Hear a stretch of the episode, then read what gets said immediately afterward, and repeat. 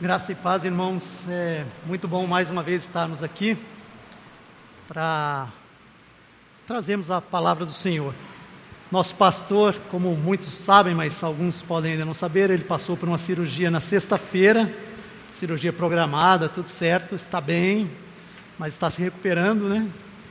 E não pode estar aqui conosco hoje, mas está bem, tudo dentro do, do previsto, do normal, de uma cirurgia, de uma recuperação.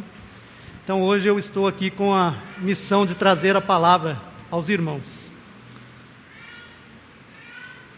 Nosso, nossa mensagem de hoje, nós vamos conversar um pouco sobre o texto de Colossenses, capítulo 1.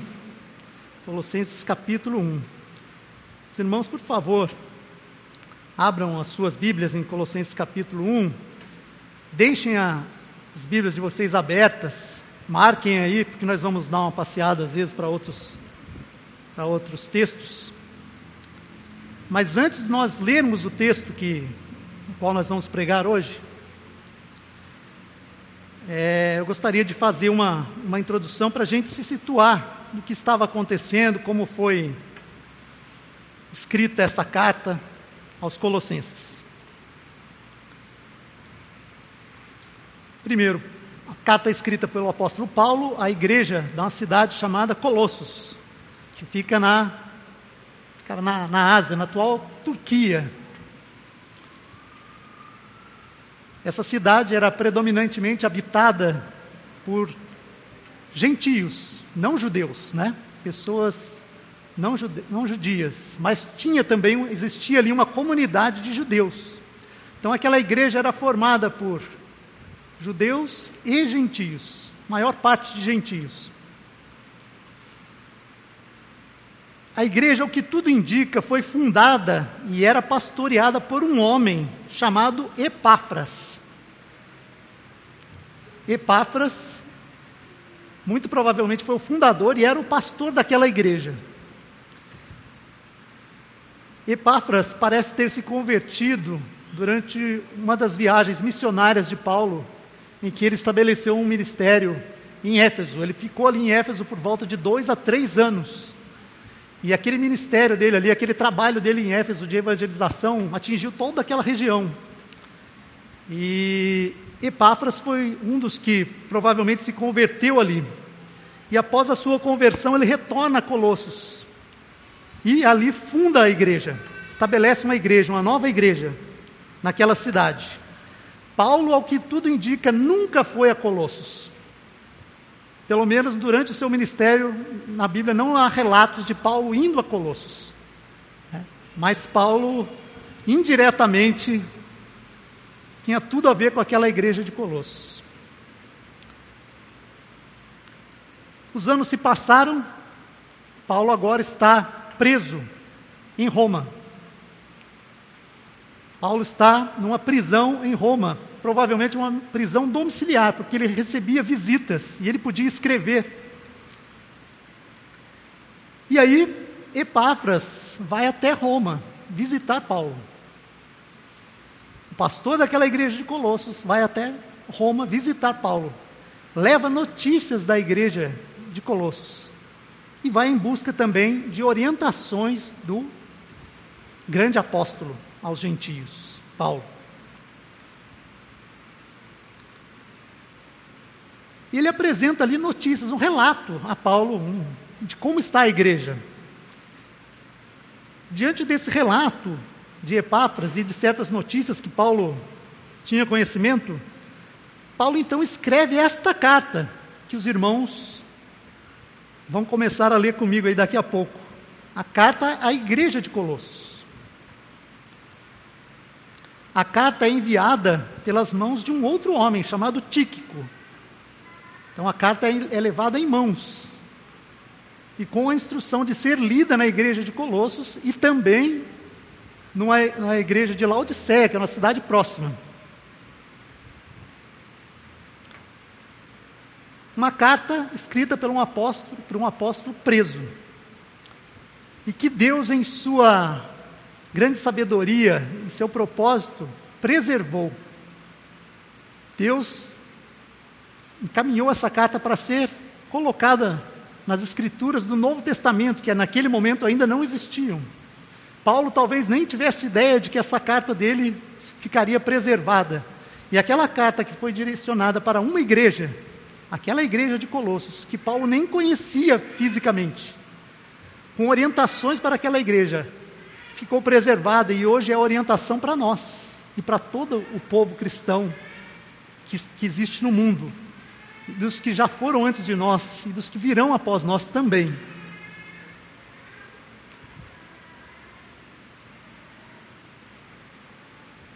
O trecho que nós vamos ler é o início da carta. Nele contém uma saudação inicial que Paulo costumeiramente faz em todas as suas epístolas, em todas as suas cartas. Paulo também relata, nesse trecho que nós vamos ler, que ele ora por aquela igreja. E em suas orações há motivos de agradecimentos e pedidos a Deus. Hoje nós vamos nos concentrar nas lições que nós podemos tirar dos motivos que Paulo cita de agradecimento por aquela igreja. Paulo recebe um relato de Epáfras do que estava acontecendo naquela igreja. E ele agradece a Deus em suas orações. E nós vamos tentar tirar lições destes motivos de agradecimento. É isso que nós vamos conversar hoje. Então vamos à, à leitura bíblica. Vocês já abriram aí Colossenses, capítulo 1. Então vamos ler dos versículos 1 até 9, a primeira parte do versículo 9. Como eu fiz essa introdução, agora vocês já podem se situar melhor no que nós vamos ler e prestar atenção naquilo que Paulo é, fez aquela saudação e logo em seguida ele fala que ora por aquela igreja e quais são os motivos por, pelos quais ele ora. Quais os motivos que ele agradece, na verdade, a Deus por aquela igreja. Eu vou ler aqui na versão Almeida Revista e Atualizada, que é a mais comum, acho, dos irmãos aí, mas não é a minha. Eu trouxe aqui separado justamente para os irmãos acompanharem. Então, Colossenses 1, do versículo 1 até a primeira parte do versículo 9. Acompanhem aí, irmãos. Paulo, apóstolo de Cristo Jesus, por vontade de Deus, e o irmão Timóteo, aos santos e fiéis irmãos em Cristo que se encontram em Colossos. Graça e, graça e paz a vós, outros, da parte de Deus, nosso Pai. Damos sempre graças a Deus, Pai de nosso Senhor Jesus Cristo, quando oramos por vós. Desde o dia em que ouvimos da vossa fé em Cristo Jesus e do amor que tendes to, por todos os santos, por causa da esperança que vos está preservada nos céus, da qual antes ouvistes pela palavra da verdade do Evangelho, que chegou até vós, como também em todo o mundo, está produzindo fruto e crescendo. Tal acontece entre vós desde o dia em que ouvistes e entendestes a graça de Deus na verdade. Segundo fostes instruídos por Epáfras, nosso amado conservo, e quanto a vós outros, fiel ministro de Cristo, o qual também nos relatou do vosso amor no Espírito. Por esta razão, também nós, desde o dia em que o ouvimos, não cessamos de orar por vós, até a irmos. Vamos orar? Senhor nosso Deus e Pai, a tua palavra foi lida. Eu quero pedir a Ti, Senhor, que o Senhor possa trazer hoje a, as lições que o Senhor deseja os corações dos irmãos, que nós possamos também estar atentos à tua voz, para entendermos aquilo que o Senhor deseja falar aos nossos corações. Que nós possamos sair daqui com lições aprendidas da tua palavra que sejam importantes e que sejam colocadas em prática em nossas vidas. Essa é a nossa oração, em nome de Jesus. Amém. Irmãos, mantenham a Bíblia, marquem aí Colossenses, que daqui a pouco a gente vai dar uma. Vai passear por outros textos, mas a gente vai voltar aí. Primeira coisa que eu gostaria de,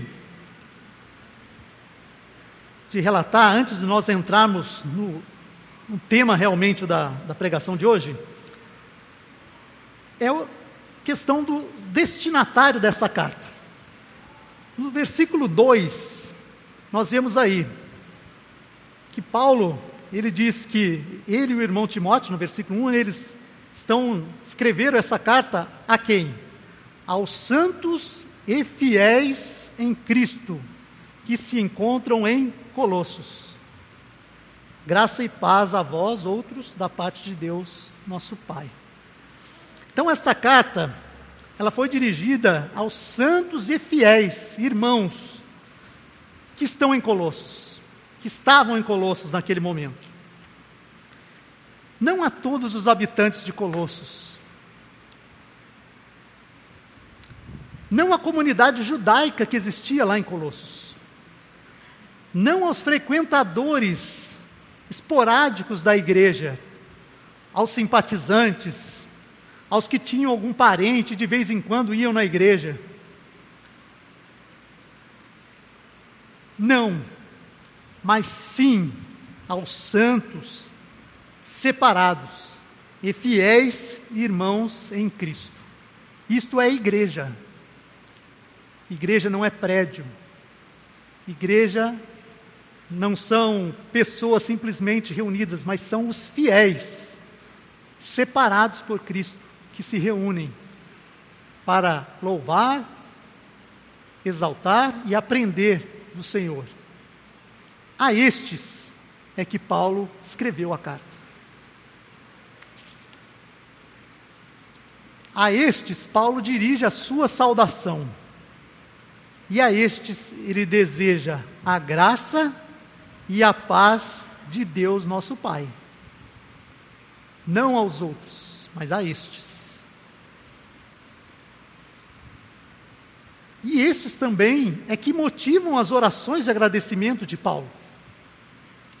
Se o grande apóstolo Paulo enxerga motivos de agradecimento a Deus ao ouvir o relato de Epáfras sobre o que estava acontecendo naquela igreja, é porque essas coisas são importantes. Nós também devemos certamente considerar esses motivos de agradecimento, porque eles vão ser um farol para nós.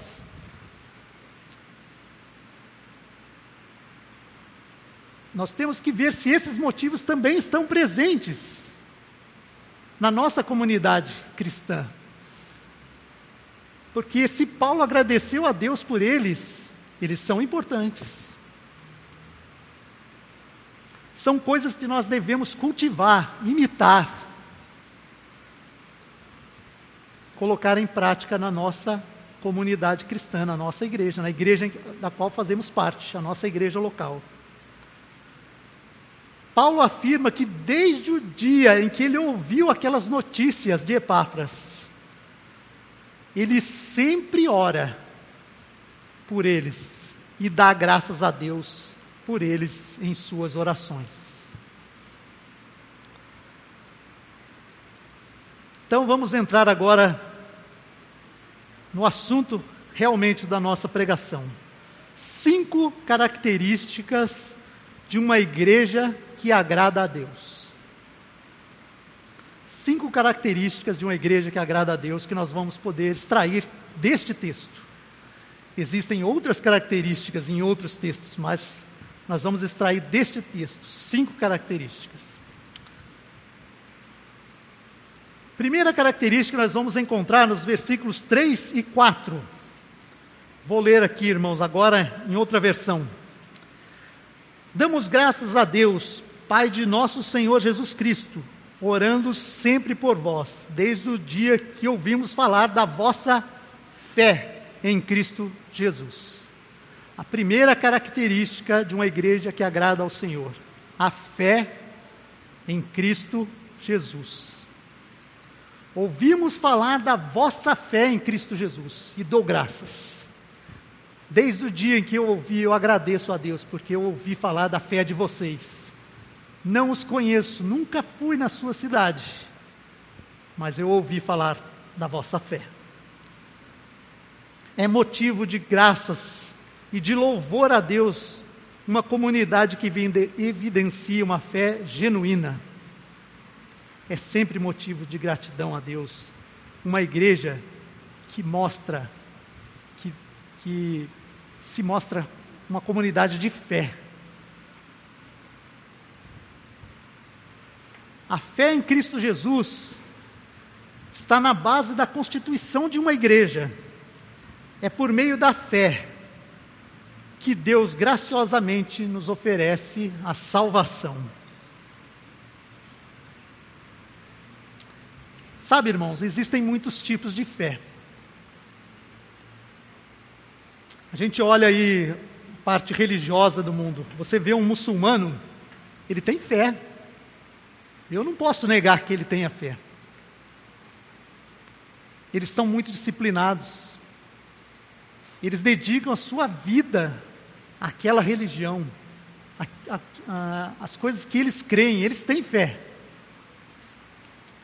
Semanas atrás eu ouvi um, uma notícia aqui na nossa região de um senhor que veio de Pernambuco a Aparecida. Acho que os irmãos devem ter visto isso. Acho que demorou cinco anos, se eu não me engano. Ele veio a pé, com, ele tem oitenta e poucos anos, veio carregando uma cruz até a cidade de Aparecida. Porque ele tem fé. Não posso negar a fé dele. Ele tem fé. Quantas pessoas têm fé em tantas coisas? Tirando do lado religioso, alguns têm fé na sua competência, na sua inteligência, nos seus bens, no seu estudo, no seu preparo pessoal. Outros têm fé é, no, nos bens que ele possui, na riqueza que ele acumulou, no plano de saúde que ele tem. Existem muitos tipos de fé.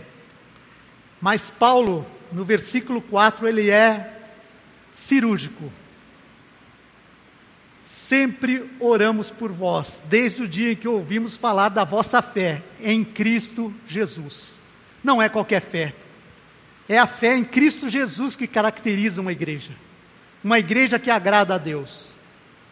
É a fé em Cristo Jesus, não é outro tipo de fé a fé em Cristo Jesus, que Paulo ouviu nos relatos sobre aquela comunidade cristã, o motivou a dar graças a Deus, agradecer a Deus.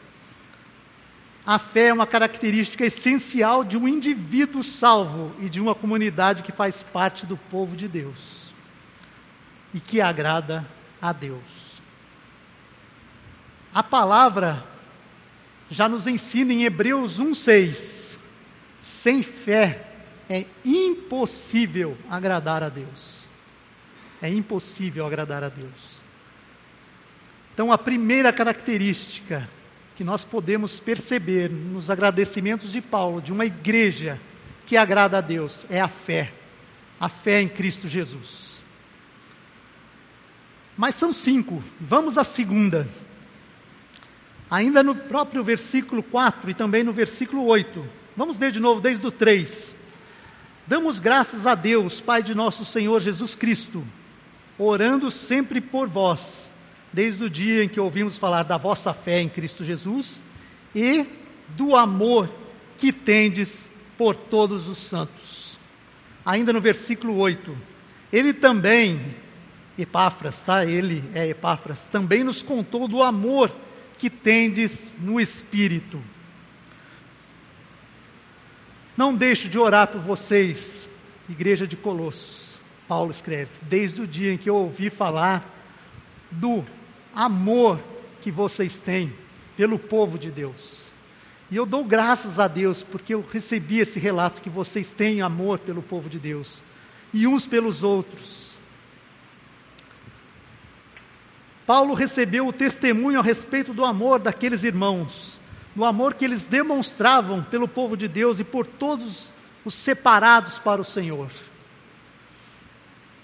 Paulo enxergava naqueles irmãos uma sintonia perfeita com o ensino de Jesus. Vamos abrir João 13, 34 e 35. Marquem aí Colossenses, porque nós temos que voltar depois. João 13, 34 e 35.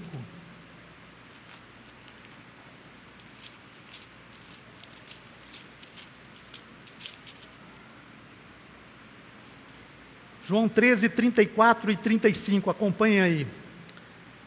Eu vos dou um novo mandamento, Jesus falando. que vos ameis uns aos outros, assim como eu vos amei, que também vos ameis uns aos outros. Nisto todos saberão que sois meus discípulos, se vos amardes uns aos outros. Amor. Segunda característica de uma igreja que agrada ao Senhor.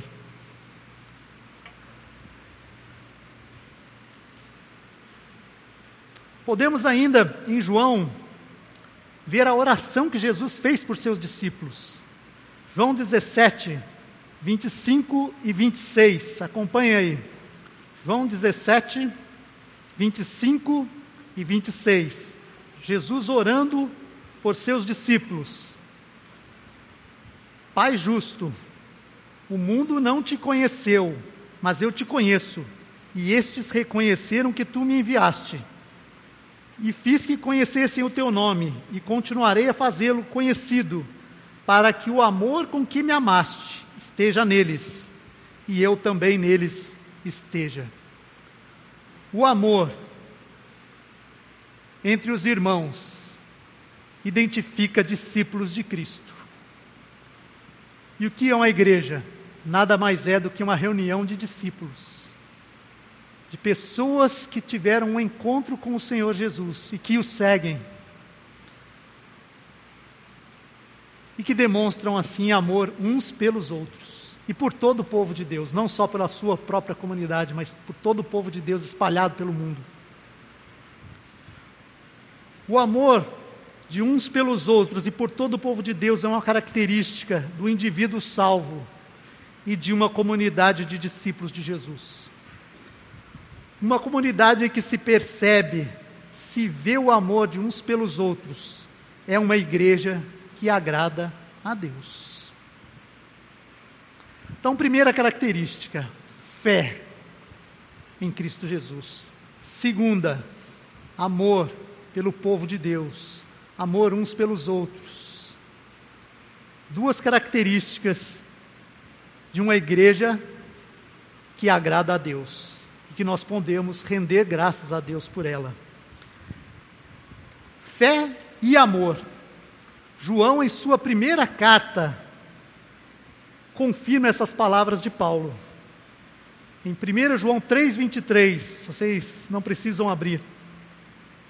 Mas 1 João 3,23 ele diz o seguinte: Ora, o seu mandamento é este, que creiamos no nome de seu Filho, fé Jesus Cristo, e nos amemos uns aos outros, segundo o mandamento que nos ordenou.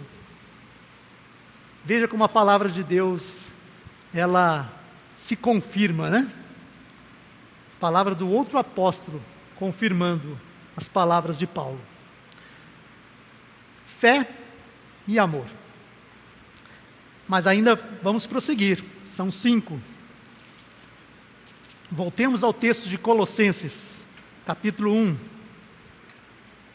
Vamos agora ao versículo 5.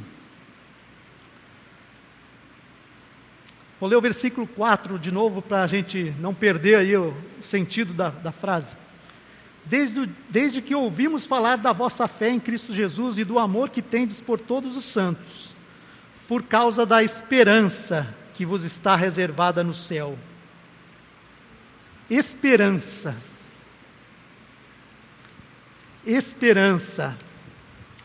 A fé e o amor por todo o povo santo que vocês demonstram, Colossenses, tem como base a esperança confiante naquilo que vos está reservado no céu.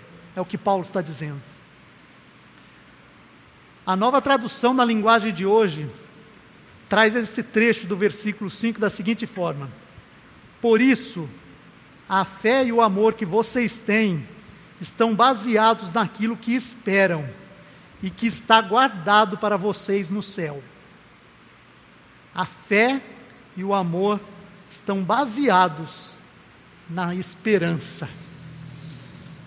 Paulo dava graças a Deus, porque aqueles irmãos estavam alicerçados numa esperança confiante Esperança não nas coisas terrenas e passageiras, mas nas eternas e celestiais. A vida daqueles irmãos, o caminhar deles, o procedimento deles, a fé e o amor deles estavam calcados numa firme esperança na eternidade, nas coisas eternas, na herança que nos está reservada no céu. Tito, a carta de Paulo a Tito, capítulo 1, versículo 2, nos diz o seguinte: Na esperança da vida eterna, a qual Deus, que não pode mentir, prometeu antes dos tempos eternos. Deus é que prometeu e Deus não mente. A nossa esperança é firme, é constante, é real. A esperança de uma igreja que agrada a Deus é firme, é constante, é real. Ainda Tito 3,7 vai nos dizer o seguinte: para que, justificados pela Sua graça, fôssemos feitos herdeiros segundo a esperança da vida eterna. Esperança numa herança eterna, da vida eterna. Uma igreja que agrada a Deus deve ser uma comunidade marcada por uma firme esperança que demonstra uma vida, viva esperança no futuro glorioso que Deus já nos preparou. Esta esperança, ela transborda, ela é vista, ela é percebida e ela é atrativa. Ela atrai os outros. Certamente, uma comunidade cristã que demonstra esperança é atrativa. Vamos abrir primeira carta de Pedro, capítulo 3, versículo 15, texto bem conhecido. Primeira carta de Pedro, capítulo 3, versículo 15.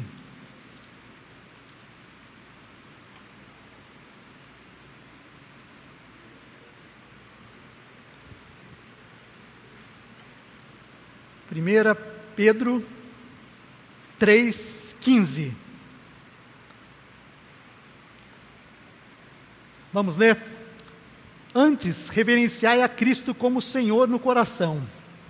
Estais sempre preparados para responder, responder a todo todo que vos pedir a razão da esperança que há em vós. Por que alguém pediria a razão da esperança de outra pessoa, se aquilo não fosse evidente, atrativo? A esperança do povo cristão verdadeiro atrai. E as pessoas ficam querendo saber mais sobre ela. E nós devemos estar preparados a responder: por que temos essa esperança? Por que vivemos nessa esperança das coisas futuras e celestiais?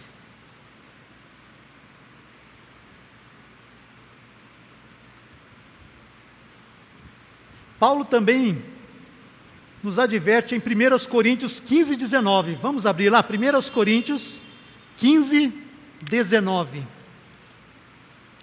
Primeira carta de Paulo aos Coríntios 15, 19.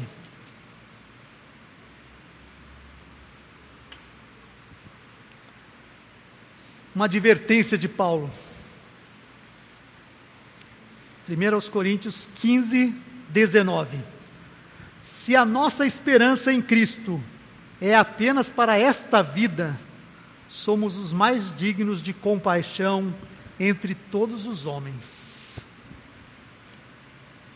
A versão revista e atualizada diz assim: se a nossa esperança em Cristo se limita apenas a esta vida, somos os mais infelizes de todos os homens.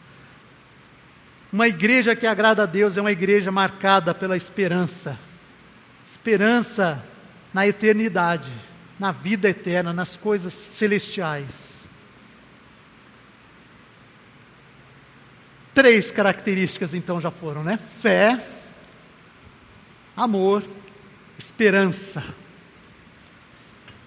Interessante essa lista de três dessas três características de uma igreja que agrada a Deus, porque Paulo citou essas três num texto muito conhecido. E ele disse algo muito interessante sobre elas, ainda em 1 Coríntios, volte um pouquinho aí, 1 Coríntios 13. 1 Coríntios 13, o capítulo muito conhecido. Vamos ler o versículo 8 e depois o versículo 13. Versículo 8. 1 Coríntios 13, versículo 8. O amor jamais é vencido, mas havendo profecias serão extintas, havendo línguas silenciarão, havendo conhecimento desaparecerá. E versículo 13: Portanto, agora permanecem estes três: a fé, a esperança e o amor. Esses três permanecem. A tríade perseverante. Três coisas que perseveram, que permanecem: a fé, a esperança e o amor.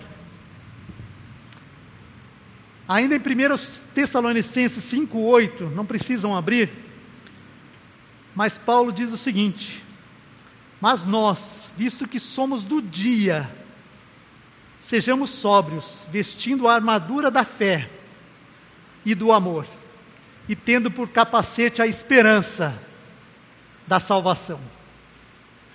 A fé e a esperança e o amor são três características do povo realmente redimido por Deus, de uma igreja que agrada a Deus.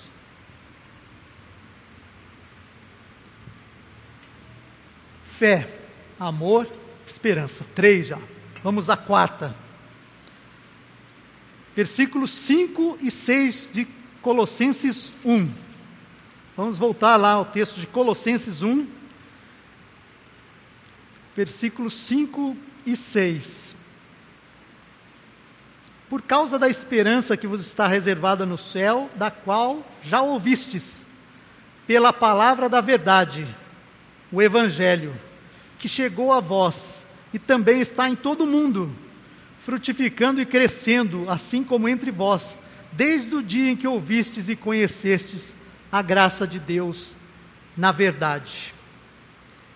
Paulo está dizendo que esta esperança nas coisas eternas que nós crentes temos e na qual estão baseadas a nossa fé e o nosso amor, assim como os colossenses, tem como origem como ponto de partida a palavra da verdade, o evangelho que chegou até nós e chegou até aqueles irmãos de Colossos. O evangelho. O versículo 6, Paulo vai nos dizer que via o evangelho, que o evangelho tinha chegado àqueles irmãos. E ele estava frutificando na vida na, daqueles irmãos, naquela comunidade cristã, naquela igreja. Mas não só nela, mas em todo mundo. O avanço do Evangelho é motivo de gratidão e de alegria para todo o crente e para todos, todas as comunidades cristãs verdadeiras. Devemos nos alegrar quando vemos o verdadeiro Evangelho avançar e dar frutos. Paulo cita que o verdadeiro Evangelho produz frutos e que isto começa num certo dia, no dia em que as pessoas ouvem e entendem e conhecem a graça de Deus em verdade. é quando o verdadeiro evangelho é pregado, que pecadores o ouvem, o compreendem, compreendem e são regenerados em arrependimento e fé. Romanos 1,16 não deixa dúvidas. O Evangelho é o poder de Deus para a salvação de todo aquele que crê. O Evangelho é o poder de Deus para a salvação de todo aquele que crê. É este Evangelho, a compreensão e o entendimento deste Evangelho, que implantam no, no homem uma nova esperança. Uma esperança superior, como vimos, não nas coisas terrenas e passageiras, mas nas celestiais e eternas. E baseados nestas esperanças, frutificam a fé em Cristo e o amor pelo povo de Deus. Tudo isto tem como origem a pregação do Evangelho verdadeiro. Uma igreja que agrada a Deus certamente é uma comunidade que preza pela pregação do verdadeiro Evangelho e se alegra com o seu avanço e seus frutos. Uma igreja que agrada a Deus tem grande zelo pela palavra que é pregada, do seu púlpito ou, do, ou dos ensinos que são ensinados nas suas aulas, nas suas classes, nas suas escolas bíblicas. É uma igreja que tem cuidado com a propagação do verdadeiro Evangelho. Então vamos reprisar aí, né? Vamos retornar. Primeira característica de uma igreja que agrada a Deus, a fé. A segunda, o amor. A terceira, a esperança. A quarta, o evangelho. Fé, amor, esperança, evangelho. Quatro características de uma igreja que agrada a Deus. Mas eu gostaria de falar de mais uma ainda, que nós podemos enxergar nos agradecimentos de Paulo. Versículo 7. Vamos ler um pedacinho do versículo 6 primeiro. Desde o dia em que ouvistes e conhecestes a graça de Deus na verdade, como aprendestes com Epáfras, nosso amado conservo, fiel ministro de Cristo, em nosso favor. Nós já sabemos que Epáfras era o pastor daquela igreja, provavelmente o fundador daquela igreja.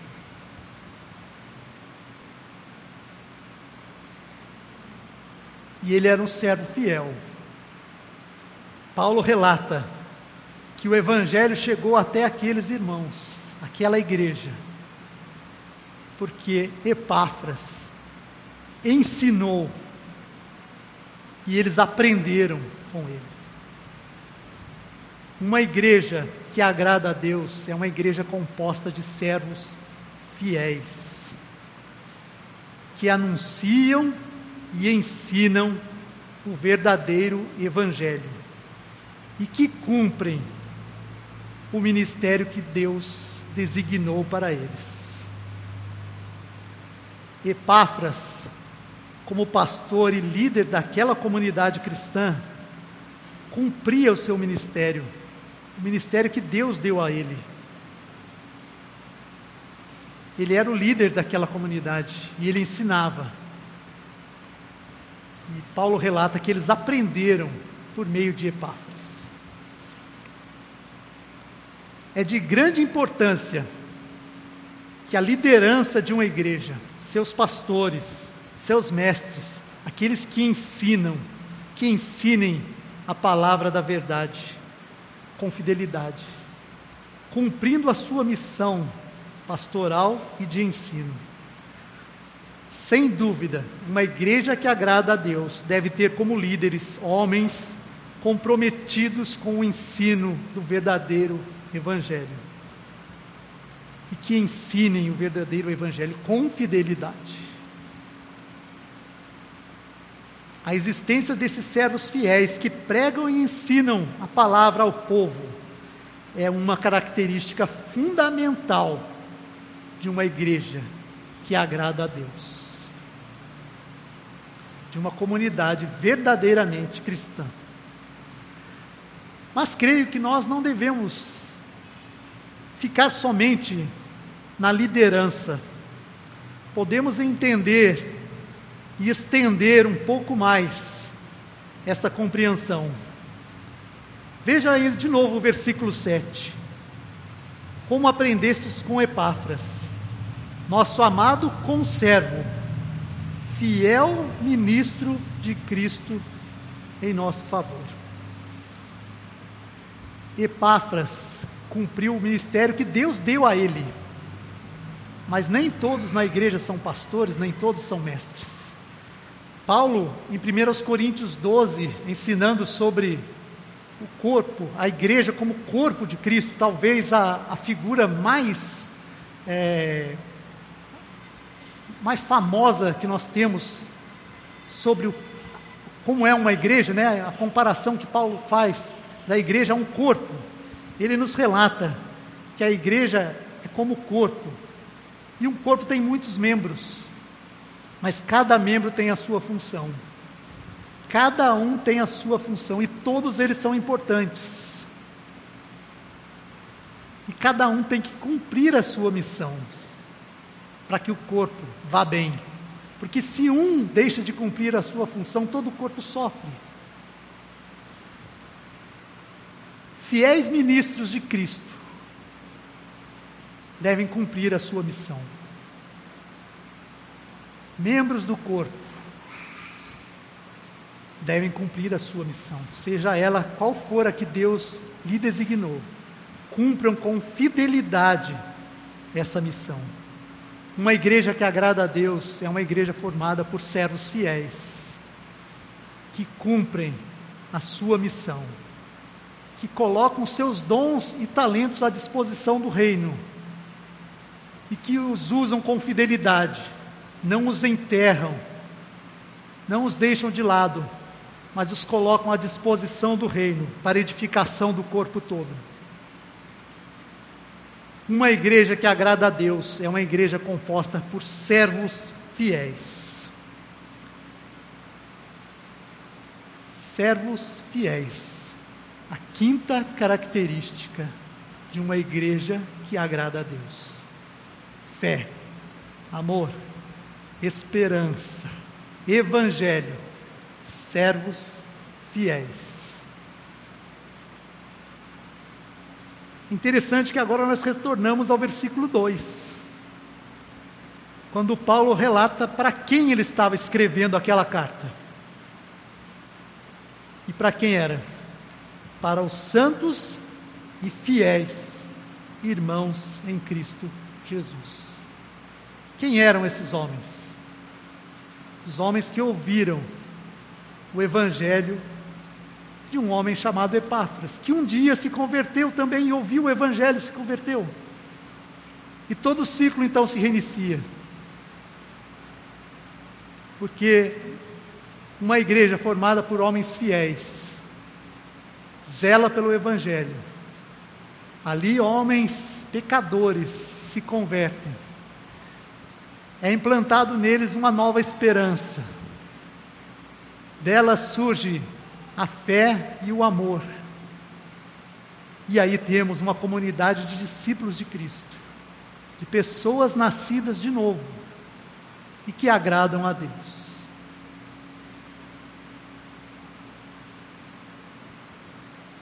Uma igreja que agrada a Deus é uma igreja em que podemos enxergar a fé em Cristo Jesus o amor pelo povo de Deus, uns pelos outros e também por todo o povo de Deus espalhado pela terra. A esperança, não nas coisas terrenas e passageiras, mas nas celestiais e eternas. É uma comunidade onde o Evangelho é tratado com seriedade, onde o verdadeiro Evangelho é pregado e onde os frutos do Evangelho, o avanço do Evangelho é visto com alegria, é motivo de alegria e de glórias a Deus. E é uma igreja composta de servos fiéis que cumprem bem o ministério que Deus deu a cada um deles, seja lá qual for esse ministério. Interessante que Paulo poderia ter citado outras coisas em seu agradecimento Eu fiquei imaginando aqui algumas coisas que talvez hoje as pessoas agradecem a Deus por suas igrejas. Alguns agradecem porque a igreja tem um templo lindo, talvez um templo como esse aí, não dá para ver muito bem que está escuro, mas um templo lindo. Outros porque tem um templo bem localizado, instalações muito boas, organização, estrutura. Quem sabe, quem sabe Paulo, sendo um pouco irônico, né? Paulo não poderia ter agradecido a Deus porque aquela igreja tinha um estacionamento muito bom de carruagens e de cavalos para os irmãos terem conforto. Tinha, talvez ele pudesse agradecer porque aquela igreja tinha um coral lindo, tinha músicos incríveis. Talvez porque aqueles irmãos eram muito prósperos, porque eles se vestiam bem, mas não. Paulo agradeceu a Deus porque ele enxergou naquela igreja fé, amor, esperança, evangelho e servos fiéis. Talvez você entrou aqui hoje procurando uma igreja. Procurando uma igreja para que você possa congregar, possa fazer parte. Que critérios você tinha em mente? quando esteve procurando por uma igreja, nessa sua procura. Será que esses cinco critérios estavam na sua lista? Se não estavam, eles devem estar.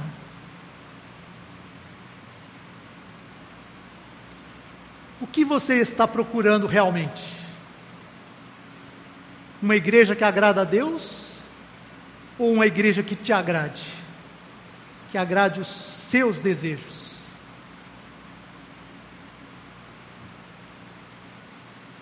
E você que já é membro de uma igreja, pode até ser aqui mesmo da IBA,